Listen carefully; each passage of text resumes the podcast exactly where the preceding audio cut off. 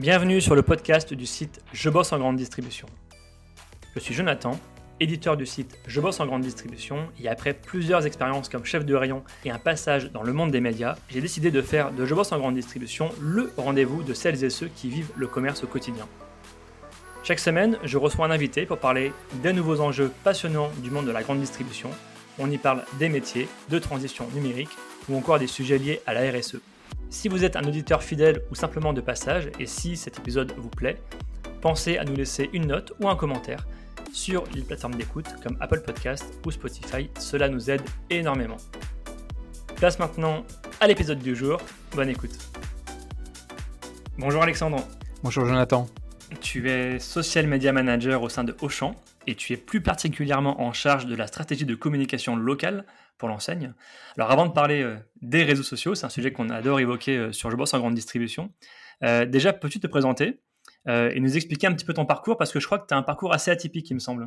Effectivement, j'ai, avant d'arriver chez, Auchan, j'ai vu pas mal de choses. J'ai d'abord commencé par finalement le, le fonds de, commerce un petit peu qui, qui m'a ramené ici, mais j'ai commencé en tant qu'assistant manager de rayon à Boulanger sur un espace jeu vidéo.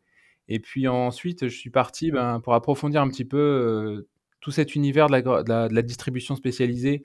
Euh, je suis allé dans l'univers communication, donc j'ai eu un master communication, j'ai intégré euh, dans le cadre de grands stages diverses entreprises comme Keshua par exemple, et puis j'ai par la suite été responsable communication d'une start-up.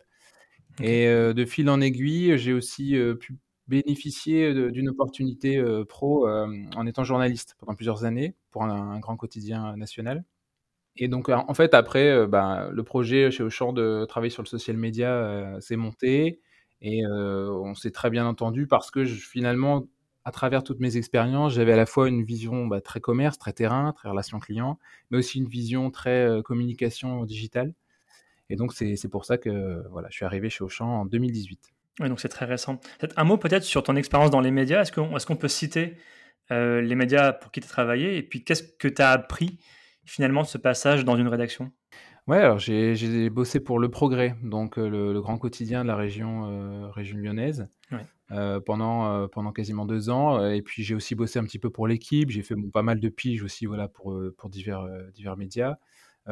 hyper enrichissant parce qu'il y a un, un besoin d'être finalement au quotidien au front, de devoir se rechallenger tous les jours parce que la vérité c'est celle du tirage, le tirage papier, mais aussi c'est ça qui était très intéressant aussi, la vérité du numérique qui arrivait à l'époque.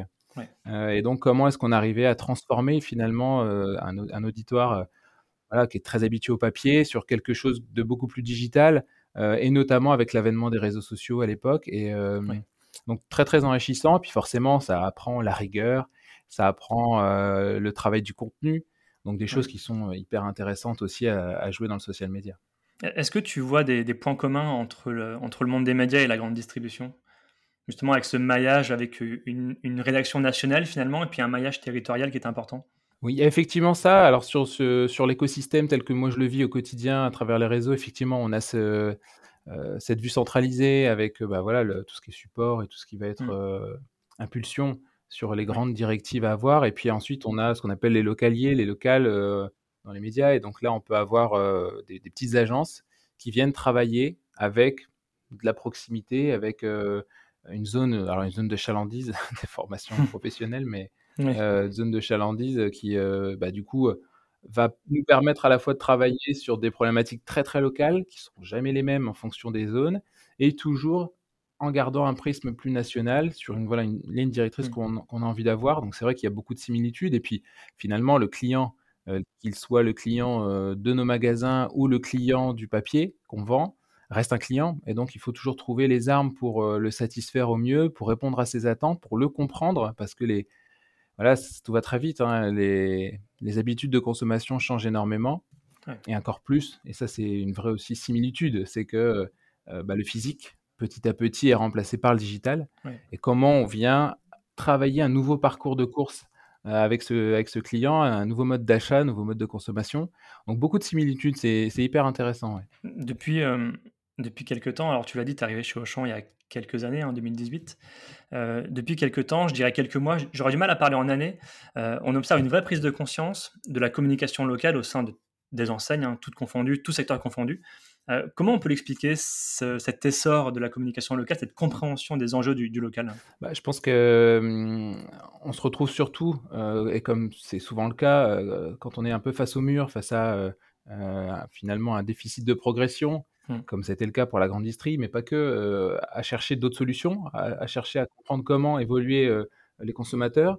Je pense que l'un des grands écueils, peut-être un petit peu plus chez certains que d'autres, euh, dans la fin des années 2000, c'est de ne pas avoir cru réellement au digital et de ne pas avoir fait la bascule, en tout cas de ne pas avoir cru que les consommateurs seraient capables d'être 100% digitaux. Euh, et donc ça, forcément, ça a créé bah, des décalages et des retards importants. Et donc derrière, pour pouvoir animer euh, ces, personnes-là, il faut aussi finalement être en proximité parce qu'il y a une, ultra individualisation de l'offre qui finalement est assez logique quand on regarde un petit peu en arrière, mais qui à l'époque n'était pas forcément évidente.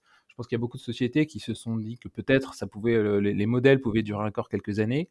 Alors c'est plus le cas en fait avec la transformation, notamment le modèle Amazon qui a un petit peu chamboulé, mais la transformation de la consommation a fait qu'on ait besoin, on a besoin maintenant d'être dans une ultra individualisation de l'offre, euh, une compréhension parfaite euh, du client et même à travers les mêmes segments de clients, on se rend compte que les usages ne sont pas forcément les mêmes, que les aspérités ne sont pas les mêmes.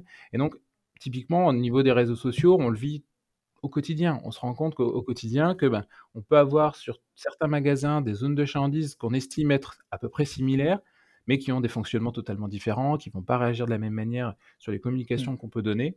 Et donc voilà, très clairement, c'est ouais, c'est vraiment ça le sujet. Et donc, au niveau des réseaux, c'est vrai que on, a, il a fallu aussi se dire que puisque le quotidien des Français, ben, c'était euh, c'était ça, c'était le digital, les réseaux sociaux, et finalement, bah, c'est dans la poche, hein, c'est dans le smartphone au quotidien.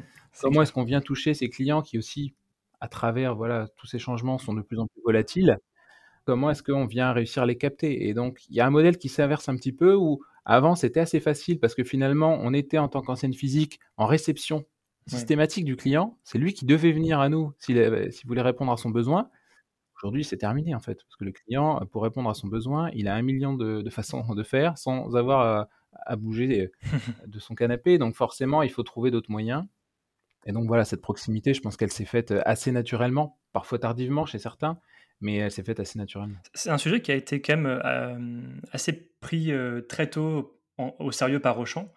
Euh, Auchan a d'ailleurs été une des premières enseignes en France hein, à avoir euh, lancé le débat sur la fin du papier en grande distribution, et je pense notamment à, Auchan à Saint-Herblain, à côté de Nantes. Euh, aujourd'hui, on voit même d'autres enseignes hein, qui suivent ce mouvement. question, c'est quelle est la place des réseaux sociaux à Auchan aujourd'hui? Alors la place des réseaux sociaux, alors comme, comme tu le dis, c'est vrai que c'est un sujet qui a été pris très tôt, et ça c'est parce que c'est une vraie force chez Auchan, c'est finalement la possibilité pour, euh, pour les, magasins d'avoir une initiative très forte et donc de pouvoir s'investir assez rapidement mmh. sur les, nouveautés technologiques, notamment les réseaux. Donc il y a eu cette autonomie qui leur a permis voilà, de construire très rapidement des communautés. Et puis finalement, même si 2018 paraît assez tard, euh, en fait, quand on est arrivé, ça a été une de mes priorités. Euh, c'est aussi pour ça que j'ai rejoint les équipes. Ça a été de, de venir structurer, de venir encadrer tout le parc magasin parce que, bon, ça peut paraître facile comme ça, mais euh, venir encadrer tout un parc magasin au niveau national avec une charte, avec une ligne de conduite, un respect euh, euh, d'un point de vue règle juridique aussi. Hein, les réseaux sociaux ne sont pas une zone de non-droit, contrairement à ce que beaucoup pensent. et donc, il faut venir accompagner et professionnaliser ce petit monde. Et donc, on a réussi à transformer assez facilement parce qu'on avait des magasins qui croyaient dans ce sujet-là on a réussi à transformer assez rapidement, à venir professionnaliser, puis à venir euh, bah, voilà, optimiser totalement les performances, ce qui fait que voilà, aujourd'hui on est, euh, on est leader GSA au niveau des pages locales parce qu'on a ce maillage-là et puis on, a mis en place tous les ingrédients en interne parce qu'on croyait quand même assez vite que la proximité avec le client, ça passait notamment par les réseaux sociaux parce que c'est aujourd'hui un incontournable. voilà, on a plus de 75% de la population qui est connectée tous les jours sur les réseaux sociaux, on ne peut pas passer à côté, c'est impossible. Comment, enfin, quel est ton rôle, toi, finalement, en tant que social media manager? Vous, êtes organisé comment? Vous avez des gens euh, euh, dans ton équipe? Est-ce qu'il y a aussi des community managers en magasin? Euh, Est-ce que tu as des chiffres aussi sur le nombre de pages Facebook au niveau, au niveau de l'enseigne? Bah en fait, au niveau des magasins, il faut savoir que tout le parc hypermarché, supermarché a une page Facebook, est présent sur Facebook, a la possibilité d'animer sa page Et ensuite, donc Ouais. nous, d'un point de vue structure, on est organisé avec, heu, avec oui, différents collègues. On a un un petit pôle réseaux sociaux qui couvre aussi finalement, mais comme dans les autres entreprises, hein, le spectre national, la marque employeur, enfin institutionnel, ouais, il y a beaucoup de beaucoup de choses. Mais à mon échelle, moi, je viens vraiment accompagner tous les magasins, lesquels ont dans chaque point de vente un référent réseaux sociaux, que moi je viens accompagner avec de la formation, avec des ressources, avec un support aussi, hein. Je suis, heu, je suis en disponibilité avec, avec mon équipe pour, leur répondre, chaque jour, sur le moindre besoin, que ce soit d'un point de vue technique, éditorial, d'un point de vue juridique, toutes les problématiques qu'ils peuvent rencontrer. Et donc on a réussi à créer ce maillage finalement, de faire en sorte que, ben, dans chaque point de vente, il y ait une personne qui soit référent sur les réseaux sociaux, qui puisse gérer à la fois la partie publishing et la partie relation client. Et donc on a cette fonction-là, puis on a aussi évidemment une fonction d'impulsion. On vient aussi leur proposer, énormément de choses, de bonnes pratiques à faire sur les réseaux sociaux. On vient travailler aussi, de l'A/B testing, on vient regarder, ce qui fonctionne, ce qui fonctionne pas, sur, sur plein de types de publications, avec toujours, divers objectifs, mais de se dire qu'il faut déjà être présent parce que, bah, comme on le disait, c'est un incontournable. Aujourd'hui, on ne peut pas ne pas être présent sur les réseaux sociaux parce que et on l'a vu encore plus avec la pandémie, les Français passent par les réseaux sociaux pour nous contacter. Parce que, bah, ils sont de plus en plus sur les réseaux sociaux et ils se sont rendus compte que leurs entreprises préférées, heu, notamment Auchan, étaient aussi sur les réseaux sociaux, pouvaient en quelques minutes répondre à une problématique, sans avoir besoin de passer par le traditionnel téléphone ou d'aller à l'accueil du magasin. Donc ça, ça a un peu bouleversé les choses et c'est voilà, c'est comme ça qu'on s'est Ouais, tu tu parles justement de notoriété, pardon, tu parles, heu, de relations clients. Est-ce qu'il y a d'autres objectifs derrière l'usage des réseaux sociaux? Bah, il y a évidemment un objectif business, Mmh. heu et c'est celui, heu, vers lequel je pense on on tend tous. Alors après, la grande difficulté, le grand sujet, c'est comment est-ce qu'on vient transformer l'usage social C'est en ça. business concret? Mmh. C'est la grande difficulté, la grande, énigme du quotidien, mais bon, Mmh. comme dans tout modèle et finalement, je retrouve le parallèle avec la presse où à un moment, quand on se retrouve avec X centaines de milliers ou millions de lecteurs, comment est-ce qu'on vient les transformer derrière, sur, de l'abonnement premium, par exemple, sur, le sur le le pr enfin, le le digital par rapport à la presse? Bon, bah, là, c'est un peu la même chose. C'est comment est-ce que je viens capitaliser sur les audiences qu'on a? Puisqu'on a, voilà, on a aujourd'hui, plus d'1 000 000 de d'abonnés sur nos pages locales, donc c'est pas rien. Heu, mais comment est-ce qu'ensuite je fais concrètement du drive to store? Bon, il y a plein de choses qu'on est en train de réfléchir, on est en train de de tester certaines choses. Heu, ce qui est évident, c'est qu'on se rend compte qu'il y a un vrai attachement, un vrai attachement de la part de nos clients à cette communication Facebook au quotidien. Parce qu'aujourd'hui, on a une volumétrie d'interaction, on a un taux d'engagement qui, qui crève le le plafond, donc c'est bien la preuve que les gens s'investissent, communiquent avec nous, nos communautés sont actives. Ouais. Comment est-ce que derrière, on vient ensuite proposer du drive to store et puis le mesurer? Voilà, ça, c'est d'autres enjeux. Heu, de même que, voilà, il y a beaucoup de choses qui se posent, hein, comme question, notamment avec le avec le métaverse, avec enfin, voilà, tout Ouais. toutes les nouveautés, c'est un autre sujet. Mais en tout cas, Ouais. on réfléchit, on à à tout ça. L'idée, c'est d'être toujours à à la pointe pour trouver les les meilleures solutions. Ouais, tu tu parlais d'engagement, effectivement, heu, bah, dans le classement qu'on édite nous chaque mois sur le site Je bosse en grande distribution, Auchan est souvent très, très bien placé. C'est quoi la la patte Auchan aujourd'hui pour heu, pour générer de l'engagement sur les réseaux sociaux? Est-ce que est-ce qu'il y a un ton? Est-ce qu'il y a une ligne édito qui diffère un petit peu des autres en enseignes? C'est c'est quoi la patte Auchan aujourd'hui? La patte Auchan, heu, en fait, pour, heu, quand je suis arrivé chez Auchan et que, heu, je suis arrivé sur ce sujet-là, donc j'étais a accompagné, on était on était en binôme, hein, sur le sujet. Mmh. Heu, on a vraiment fait un état des lieux global et on se rendait compte que finalement, Facebook était perçu avant tout comme un outil de communication purement publicitaire. C'est-à-dire qu'on venait, heu, je caricature presque, mais Mmh. on venait prendre le tract ou une affiche en magasin, on la prenait en photo pour la mettre ensuite sur, heu, les réseaux sociaux. Ouais. Les résultats étaient assez compliqués, faut pas se mentir C'est et clair. on le comprend assez bien. Heu et en fait, quand on est arrivé, nous, ce qu'on s'est dit, c'est: «Non, les réseaux sociaux, ce sont des codes, heu, il y a une façon de faire, il y a aussi un usage». Aujourd'hui, on a, heu, plus des 3 plus des 3/4 des des personnes qui nous suivent, qui finalement regardent nos contenus à travers un smartphone. Donc Mmh. venir poster des choses qui sont illisibles ou qui sont faits pour du print n'a pas de sens. Voilà, donc nous, on a fait ce travail-là, de venir déjà rationaliser, de se dire: «Ça a sa place sur les réseaux ou pas» et ensuite, moi, très clairement, dès le dès le départ, je me suis dit: «Ce qu'il faut, c'est que, heu, l'ADN Auchan, heu, qui est l'humain, très clairement, c'est comme ça que nous, on se on se différencie aussi de la concurrence, c'est qu'on a un ADN sur l'humain, sur l'homme, le collaborateur qui est très, très fort. Heu, il faut venir le matérialiser à travers les réseaux. C'est pour ça qu'on est reconnu, c'est comme ça qu'on peut réussir» Et donc, on a travaillé sur le fait de venir transformer nos prises de parole, et on le voit très bien sur les publications de nos pages qui, euh, qui ont du succès. On transforme nos prises de parole toujours avec un angle collaborateur, un angle carrelage, où on vient prendre de la photo, très concrètement. Hein. Euh, et, donc ça, déjà, ça vient créer un effet miroir, ça vient montrer bah, la réalité du magasin, la disponibilité du produit, le savoir-faire du collaborateur. Donc voilà, tous ces éléments-là. Et bon, ma fierté, c'est que à l'époque, c'était pas forcément euh, en vogue. Alors c'est vrai qu'on était précurseur sur le sujet, donc euh, les autres anciennes euh, n'y croyaient pas forcément. Et maintenant, quand je vois, et parfois c'est un peu flagrant, mais quand je vois à quel point on est copié, bon, je me dis que finalement la direction qu'on a qu'on a pu prendre était la bonne. L'imitation, c'est souvent la clé du succès. À partir du moment où on commence à vous à vous à vous imiter, c'est que vous êtes dans la bonne direction en quelque sorte. Ouais, totalement. Et là, c'est vrai qu'en plus, on le voit avec le bah, avec le classement qui, qui est attendu, hein, qui est attendu par, euh, par les équipes. Euh, c'est une vraie fierté pour nous d'être euh, d'être aussi bien positionné par rapport à la concurrence. On a vraiment cette fierté de se dire que ben, tous ce, ces, ces, choix stratégiques qu'on a fait depuis plusieurs années, en fait, ce qui, est, ce qui est vraiment intéressant pour nous aussi, ça a été de se dire que on voulait pas simplement laisser au fruit du hasard le succès des réseaux sociaux, parce que bah, les réseaux sociaux permettent effectivement de monter très très vite, parfois aussi de descendre très vite.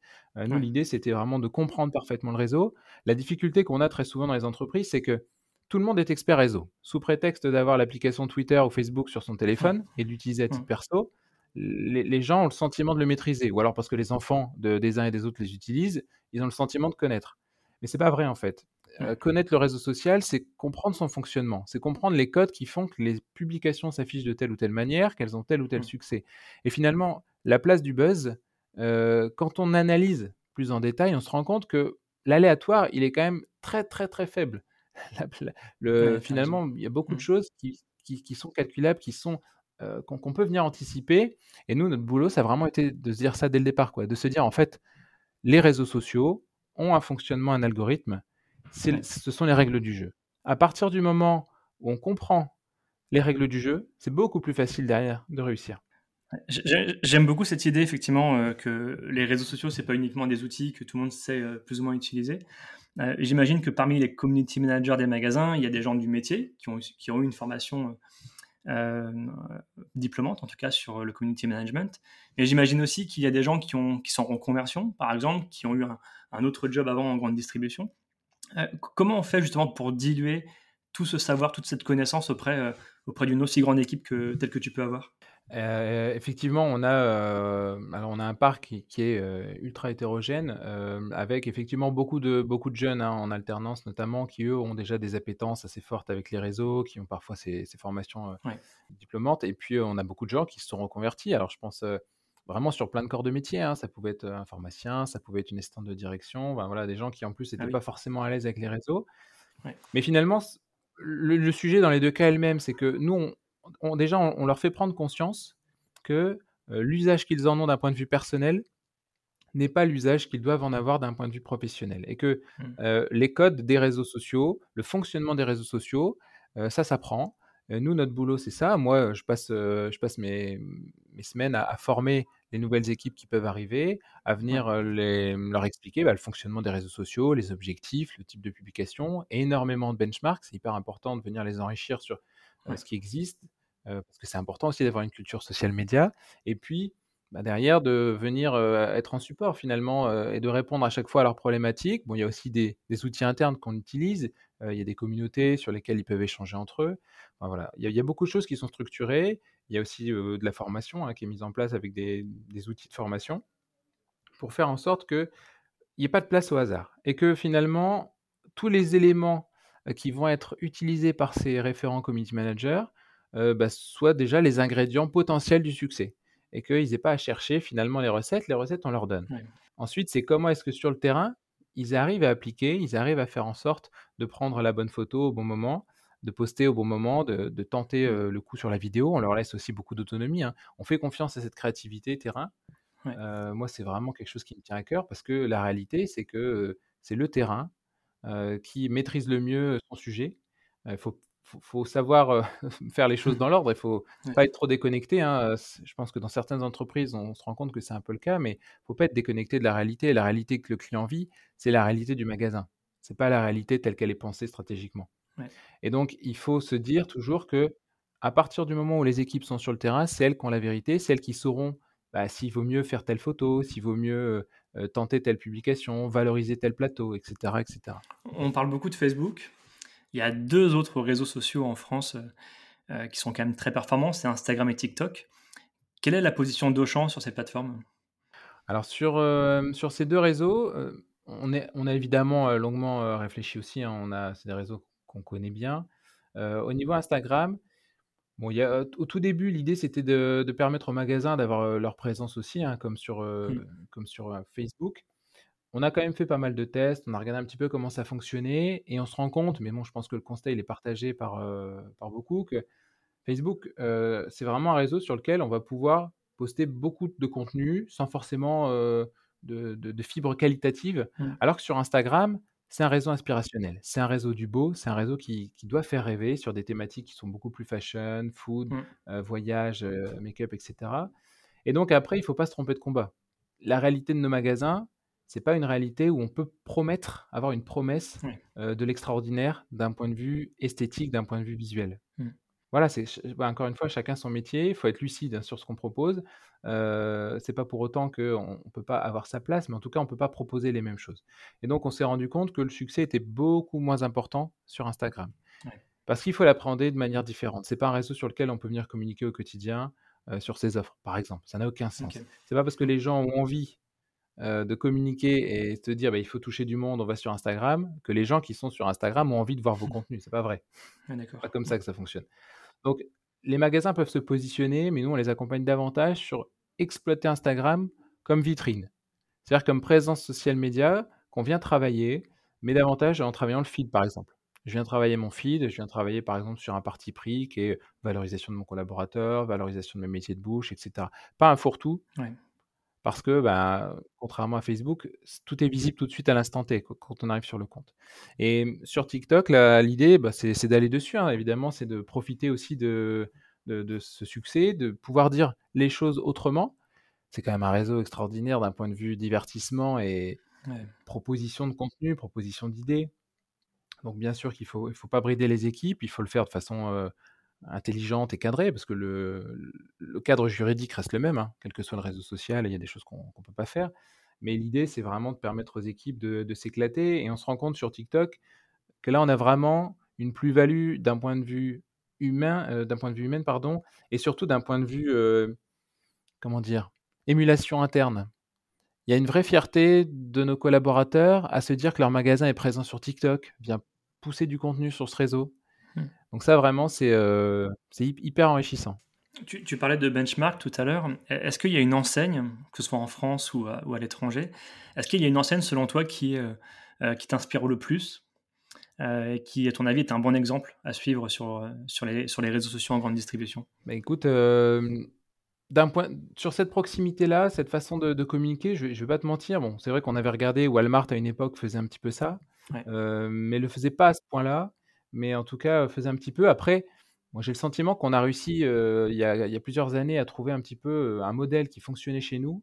Et on, regarde évidemment à ce que les autres font, mais par rapport à notre, à notre signature, à, nos ressources en interne et puis à ce qu'on veut proposer, finalement, on ne se base pas forcément sur, sur un modèle, on ne suit pas forcément. Alors après, évidemment, hein, on, regarde, on regarde ce que les autres font, que ce soit sur de la GSA ou de la GSS, et puis, puis évidemment, y compris à l'étranger. Mais le positionnement tel qu'on l'a, avec cette proximité, cette photo magasin, bah, déjà ne peut être fait que quand on est sur des structures comme les nôtres, mmh. parce qu'on a des collaborateurs qui sont dans des points de vente qui sont assez grands, avec des univers, avec énormément de références.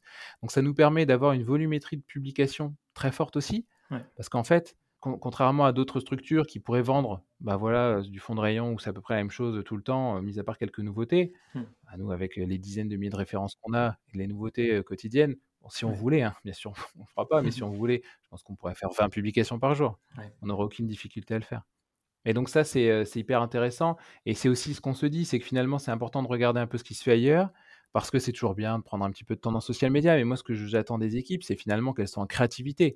C'est que ce soit les autres mmh. qui viennent regarder ce qu'Auchan fait, mmh. et je sais que c'est le cas, mais qui viennent, qui viennent regarder en se disant, t'as vu ce qu'ils ont fait? Là, c'est une super idée de challenge, et si on faisait la même chose? Et l'une des...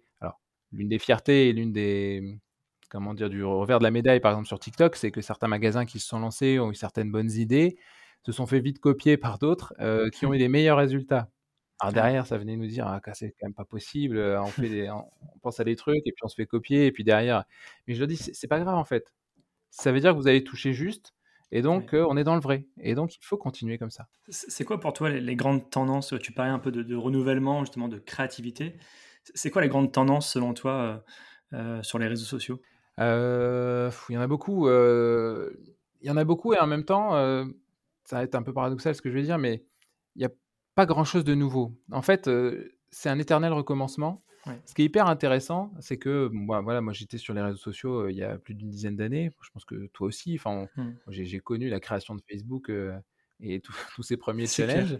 et en fait, je me rends compte que bah, finalement, ce n'est qu'une répétition, enfin voilà, éternelle des mêmes challenges, de la même façon de venir taguer les gens pour leur proposer de faire quelque chose, d'exploiter des, bouts de, des bouts de vidéo ou des bouts de musique. Alors TikTok, forcément, hein, c'est le, le, grand truc du moment, mais de venir exploiter, puis de venir faire bah, finalement du doublage plutôt humoristique, de venir proposer des tutos. Il n'y a pas tant de renouvellement. Là ce, qui, là, ce qui est pour moi vraiment la tendance, finalement, c'est davantage la, la valorisation et bon, l'individualisation de la tendance. C'est-à-dire qu'avant, on était sur quelque chose où et c'est un peu le basculement de l'influence, mais c'est de se dire que finalement, il y avait plein de choses qui étaient faites comme ça par des gens lambda, bon, puis ça mmh. vivait. Là, maintenant, il y a une capitalisation qui se fait sur l'être humain et sur sa valeur propre, de se dire que bah, telle personne fait ça, donc ça peut avoir tel impact, euh, et parce qu'elle est suivie par X millions de personnes, etc. Après, sur, euh, sur les sujets, bah voilà, moi je, je pense qu'on va toujours rester sur euh, du petit challenge de temps en temps, sur de la petite ouais, du, petit buzz parce qu'il y aura une réaction à telle, telle série télé, tel film, etc. Ça, je pense que ça ne bougera jamais. Et là où moi je suis très curieux, c'est de voir comment le métaverse va arriver. Mmh. On parle d'ici quelques années d'un quart de la population qui passerait au moins une heure par jour sur le, sur le métaverse. Et donc j'ai vraiment cette curiosité de voir comment ça peut être appréhendé par le grand public. Parce que je me souviens très bien aussi de l'arrivée des casques à, réalité virtuelle où on nous disait tout le monde va se retrouver avec les Google Glass ou les, les casques. Et puis bon, finalement, ça a été quand même euh, un flop. Euh, donc est-ce que ça, ça va prendre ou est-ce que voilà, le, la formule Ready Player One, euh, telle que Spielberg l'a pensée, ce sera finalement que dans 20 ou 30 ans? Et ça, par contre, je pense que derrière, ça peut venir bah, totalement remélanger les cartes. Quoi. Ouais, il y a bah, Carrefour hein, s'y est lancé, Casino l'a annoncé aussi il y a très peu de, très peu de temps. Du coup, c'est un sujet chez Auchan, le métaverse? C'est des sujets qu'on regarde, effectivement, c'est des sujets qu'on regarde parce qu'on ne peut pas passer à côté. Mmh. Euh, après, l'idée, c'est de se dire aussi qu'est-ce qu'on en fait. Si c'est simplement euh, suivre une tendance pour dire suivre une tendance, mais pas avoir une stratégie derrière de développement, bon, pas forcément d'intérêt d'aller investir du temps euh, et de l'argent. C'est comment est-ce qu'on vient capitaliser sur, sur cette nouveauté? Euh, moi, ça me fait penser à beaucoup de choses, type les crypto-monnaies, par exemple, à une époque où c'était vraiment euh, la révolution. Bon, on voit aussi énormément de, boîtes qui, cassent la, qui se cassent la gueule là-dessus. Les NFT, c'est pareil, les NFT. Quand on creuse vraiment et qu'on vient comprendre le principe des, des, NFT, bon, il y a quand même aussi des interrogations sur cette bulle, quoi. Donc c'est un sujet. Après, il faut surtout pas passer à côté dans la considération, mais il faut savoir ce qu'on en fait. Oui, d'accord. Pour l'instant, il n'y a pas trop de, grandes pratiques, en, tout cas au niveau des marques, au niveau des enseignes. Je pense que c'est un territoire encore, encore un peu creux, un peu vide. Mais effectivement, il y aura des, choses qui vont émerger. J'ai une dernière question que je pose à mes invités. C'est quelle personnalité me recommanderais-tu dans un prochain podcast? Moi, je pense que ce qui serait intéressant, c'est que tu puisses rencontrer un community manager ou un social media manager d'une entreprise euh, de type, euh, par exemple, Netflix ou euh, ce, mmh. type de personnes. parce que ce qu'il faut savoir aussi, c'est que au quotidien, en tout cas dans nos équipes, mais je pense que c'est un peu partagé par beaucoup de sociétés, les personnes qui s'occupent des réseaux sociaux regardent énormément la parole du CM, avec, je mets des mmh. gros guillemets sur le CM, parce qu'on se rend compte que finalement, c'est toujours une personne qui est derrière un compte, mais qui est jamais identifiée. Et donc très souvent, quand on échange, mais voilà, j'avais échangé avec beaucoup de, beaucoup de startups, d'entreprises sur le social media, et à chaque fois, c'est «Tu as vu ce qu'il a fait le CM de telle marque, tu as vu ce qu'il a fait le CM de Decathlon, de Netflix, etc. Et je trouve que ces personnes-là sont pas forcément assez valorisées sur ce qu'elles font parce qu'elles ont quand même une responsabilité de porter une image de marque, mmh. avec parfois des, des répercussions très positives ou très négatives, mais Aujourd'hui, j'ai le sentiment que ce statut du community manager, du social media manager dans les entreprises, heu, est très peu considéré Mmh. et donc ça pourrait être hyper intéressant de voir, heu, comment, heu, justement ces personnes-là qui semblent avoir beaucoup de de latitude, tu vois, Mmh. au au quotidien dans leur façon d'appréhender les réseaux, voilà, qu'est-ce qu'elles en pensent ou comment elles sont traitées? Ouais, c'est une très bonne idée, je je me le note. En tout cas, merci beaucoup Alexandre pour, pour tes réponses, pour, pour bravo pour ton parcours aussi et bravo pour ce que vous faites avec Auchan. Heu, c'était un plaisir de t'avoir. Merci Jonathan, merci beaucoup. Merci à tous d'avoir écouté ce podcast jusqu'ici. Pour retrouver des informations sur notre invité et accéder à différentes ressources, cliquez sur la description pour en savoir plus. Ce podcast est produit par le média indépendant Je bosse en grande distribution. Chaque semaine, nous proposons un regard différent sur la vie des magasins, des enquêtes, des décryptages, des témoignages. Retrouvez-nous sur notre site et rejoignez aussi la première communauté des professionnels de la grande distribution sur les réseaux sociaux, sur Facebook, LinkedIn, Twitter, Instagram, YouTube et TikTok. Vous êtes déjà plus de 400 000 à nous suivre, vraiment un grand merci pour votre fidélité. Et pour celles et ceux qui veulent aller plus loin, nous proposons une newsletter chaque mardi autour des enjeux de la communication et du marketing local. Pour cela, rendez-vous sur notre site, rubrique S'abonner. À bientôt!